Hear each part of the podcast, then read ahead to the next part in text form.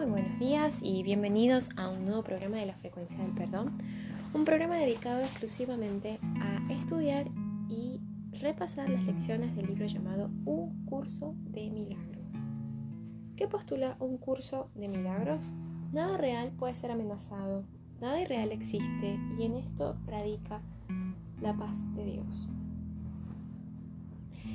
Creo que había comentado anteriormente que estamos de nuevo en otra parte en la que se estudian temas centrales.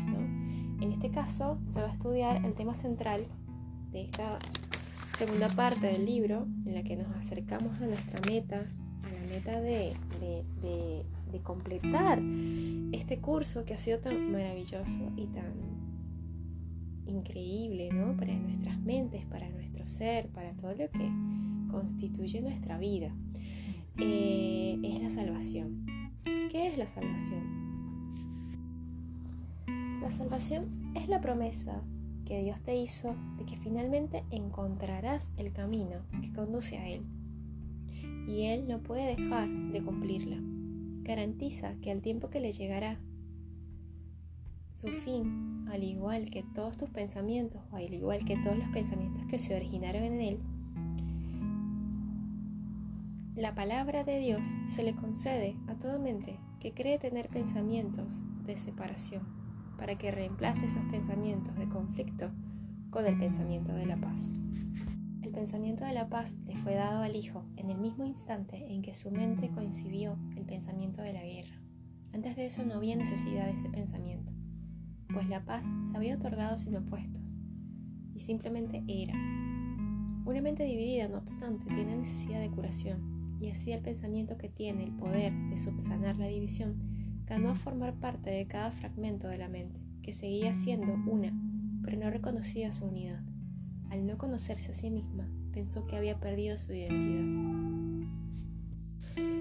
Cuando se habla del opuesto es muy interesante. Quiere decir que las cosas buenas tuvieron un opuesto o empezamos a ver las cosas dentro de la dualidad cuando la mente se creyó separada cuando creímos en la separación, cuando creímos que yo era esto y tú eras aquello, cuando dejamos de ser uno.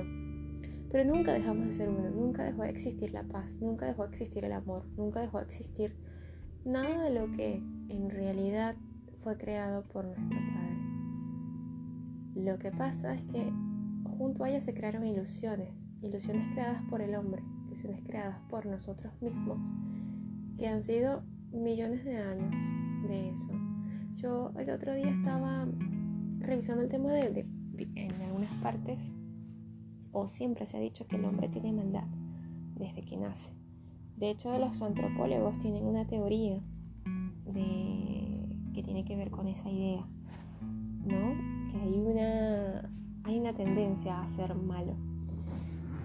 Y si nos ponemos a pensar en eso, en realidad la mente humana está tan condenada a, esa idea que es algo que se repite generación tras generación.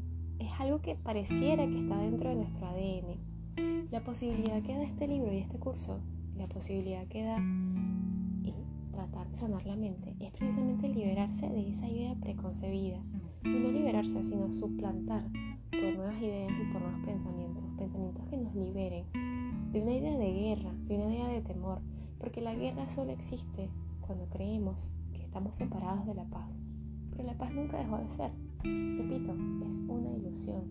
Es una ilusión de la cual toda la humanidad tiene que empezar a liberarse. Yo siento que estoy viviendo en una época nueva, renovada, en la que viejos patrones se empiezan a desmoronar, en la que los jóvenes estamos, y me incluyo dentro de ese grupo, tratando de que esto cambie, tratando de que esta situación sea para la mayoría mejor.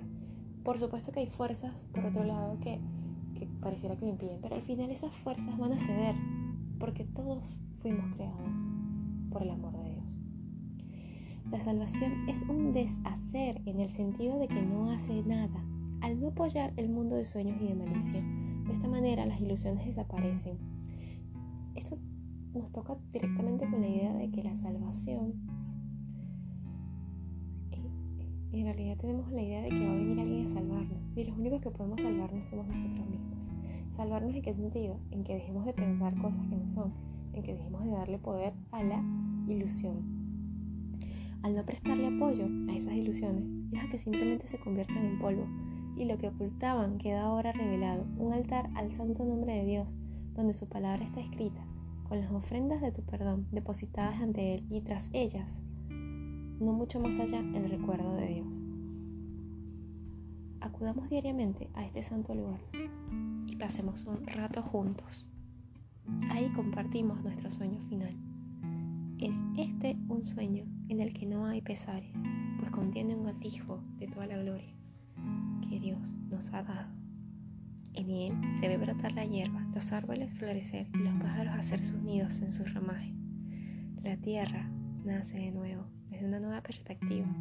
La noche ya pasó y ahora nos hemos unido en luz. Desde ahí extendemos la salvación al mundo, pues ahí fue donde la recibimos, el himno, que llenos de júbilo entonamos, le proclama al mundo que la libertad ha retornado, que al tiempo casi le ha llegado su fin y que el Hijo de Dios tan solo tiene esperar un instante antes de que su Padre sea recordado. Los sueños hayan terminado, la eternidad haya disuelto el mundo con su luz y el cielo, y el cielo sea lo único que exista. La lección 233, que corresponde al día de hoy, dice así, hoy le doy mi vida a Dios para que Él la guíe. Padre, hoy te entrego todos mis pensamientos. No quiero quedarme con ninguno. En su lugar, dame los tuyos.